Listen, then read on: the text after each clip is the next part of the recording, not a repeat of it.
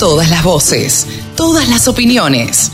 La radiodelcampo.com. El periodista agropecuario, analista de mercados, que más sabe de ellos, se llama Pablo Adriani, el gurú de los periodistas analistas de mercado. Hola Pablo, ¿cómo te va? Buen día.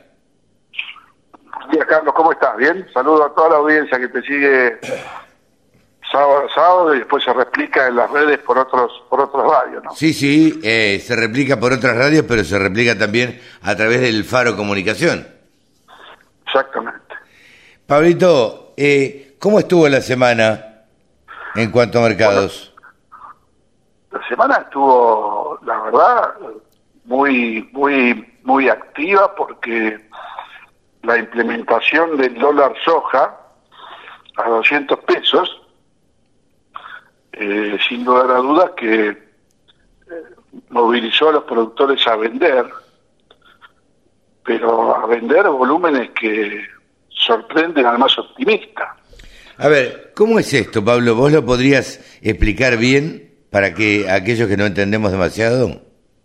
Sí, yo te diría lo siguiente. De tiempo atrás, eh, la, la mesa de enlace exigía al gobierno una devaluación para ajustar el tipo de cambio, para que no haya paso cambiario, para hacer más competitivas las exportaciones. Sí. Y bueno, el gobierno, el gobierno le dio al sector productores de soja una devaluación a medida del 40% con fecha de vencimiento, al 30 de septiembre. Una cosa inédita en la historia y muy creativa. Ajá. O sea que este, este ha mejorado el poder de compra del que tiene soja en un 40%. ¿Y por qué algunos se, a ver, se quejan diciendo que el valor menos la- las retenciones eh, sería un precio, eh, o sea que el aumento no es tal? No, lo que pasa es que cuando vos descontás las retenciones, Sí. tenés un precio un precio dólar soja eh, más bajo del de 200, obvio. Pero ese precio hoy es más alto del que había el viernes, Ajá. 40%. Ok. ¿Entendés? Entonces yo creo que pasa por ahí el tema. En la realidad es que el productor tiene hoy una soja que vale 20 mil pesos más que el viernes pasado. Y decidieron liquidar todos. Mirá, hasta el, hasta el miércoles o jueves había eh, más de 3 millones de toneladas vendidas por los productores, lo cual, como dicen los colegas cordobeses, eso es muy mucho. Sí, sí. Entonces, eh, lo que pasa es que el productor vio una oportunidad, mejora su poder adquisitivo. Pensá que, pensá que una, una camioneta eh, el viernes valía 160 toneladas de soja y hoy con 110 toneladas la compra. Claro, es un Lo montón. mismo, lo mismo se extrapola a los fertilizantes, a las semillas. O sea que el productor tiene que vender el 40% menos de su soja para comprar el mismo insumo a lo que valía el viernes pasado.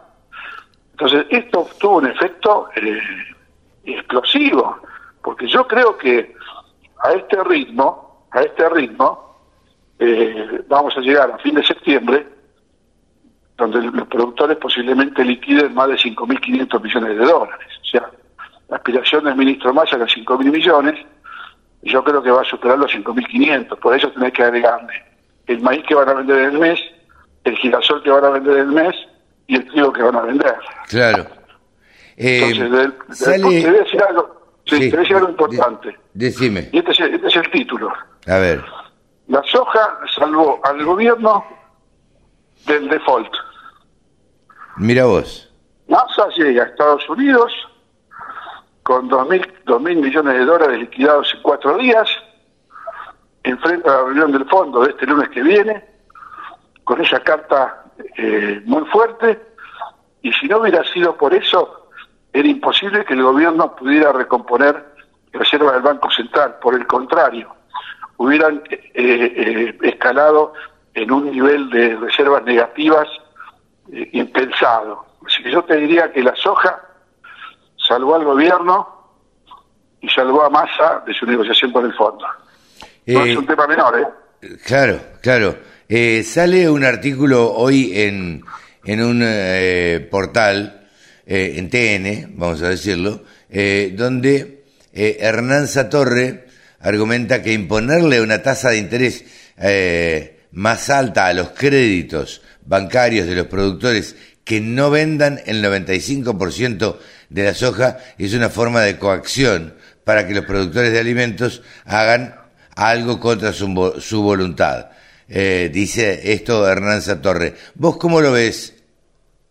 Yo creo que eh, es, es, una medida innecesaria, es un mostrar la hilacha de que yo tengo la pelota para jugar, típico de, de, de, la, ideología kirchnerista, de la cámpora y Instituto Patria. No, no, no tenía sentido eh, hacer lo que están haciendo con el tema de, la tasa, aumentar la tasa para aquellos productores que no vendan soja, porque el productor no es tonto, va a vender la soja y la está vendiendo y la va a seguir vendiendo. Yo creo que el, gobierno ahí mostró su hilacha ideológica anticampo y antimercado. Porque yo quiero aclarar, estoy en contra del dólar soja como concepto de un tipo de cambio diferencial para un solo producto. En todo caso, que pongan el dólar a 200 para todos los productos agrícolas y agroexportadores. Pero no me gusta, tampoco me gusta que el gobierno maneje y digite tipos de cambio a la medida para cada. Fíjate que los petroleros tienen un tipo de cambio, un reintegro, las mineras tienen un tipo de cambio, un reintegro. Eh, es todo un zafarrancho, pero bueno, eh, mientras tanto, te viene un regalo del cielo, vos lo agarrás. Sí, claro. la, necesidad del gobierno por hacer eh, ingresar divisas pudo más que la ideología. Claro, claro. Y, a ver, ¿Qué le aconsejás al, al productor que todavía le quedó soja? Mirá, que, el primero de octubre la soja va a valer 20 mil pesos menos. ¿Esto dura, dura solamente un mes? Si este tipo de cambio eh, rige hasta el 30 de septiembre, no te quepa la menor duda que el primero de octubre la soja baja 20 mil pesos. Claro. O sea, ese es el acá. Yo creo que Acá no hay que especular. Yo tengo muchos clientes míos que el primer día vendieron, vendieron casi el 80% de los stocks. Y muy bien vendidos. Claro. Muy bien vendidos. O sea, vos no podés aprovechar una oportunidad. Cuando el girasol valía 750 dólares. Había productores que no vendieron. Claro. Hoy vale, hoy vale 500 dólares. Están robando que vuelva a 700. Y sí, Pero, escuchame, los tuviste los 700. Los tuviste ahora que tenés 500 los querés de vuelta. Bueno, no es tu voluntad, es el mercado que manda. No, claro. Lo, que se duerme es cartera. Entonces, y además, eh, creo que... Todo se rige por la oferta y la demanda, digo, no, no, acá nadie está poniendo el precio. No, pero oferta y demanda en situación del mercado mundial. Claro. O sea que Argentina no es un... Eh, no está aislada en el mundo. Argentina eh, todos sus vasos comunicantes de los precios de los commodities están relacionados con el mercado mundial de aceite de girasol en Rusia, aceite de colza en, en Europa y Canadá, aceite de soja en Brasil y Argentina. No estamos aislados en el mundo. Eh, lo que pasa es que yo creo que el productor tiene miedo de ganar plata. Tengo que llegar a la conclusión de que tiene miedo de ganar plata. ¿Cómo tiene miedo de ganar plata? Todos, todos quieren ganar plata. no, no, no, no, no. Por un girasol de 750 dólares el precio histórico más alto en 200 años desde que, Garay fundó Buenos Aires. ¿Cómo podés dudar vos de no venderte el girasol? ¿Cómo lo podés dudar? Entonces, entonces, no, y no vendo, no sé qué hacer con los pesos. Había muchas alternativas para invertir eh, fuera del fuera del, dólar, eh, fijo ajustado por dólar.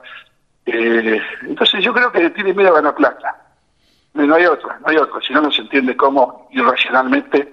A vos te, viene un, un, gitano y te dice: vendo esta Ferrari con los papeles al día, de 100 mil dólares. Papeles al día, todo legal. Un coche, de, 500 Mil, un coche de 500 mil dólares. Y bueno, hay gente que no lo compra, pero hay gente que lo compra. El que lo compra es el que arriesga a decir: no, esto está barato.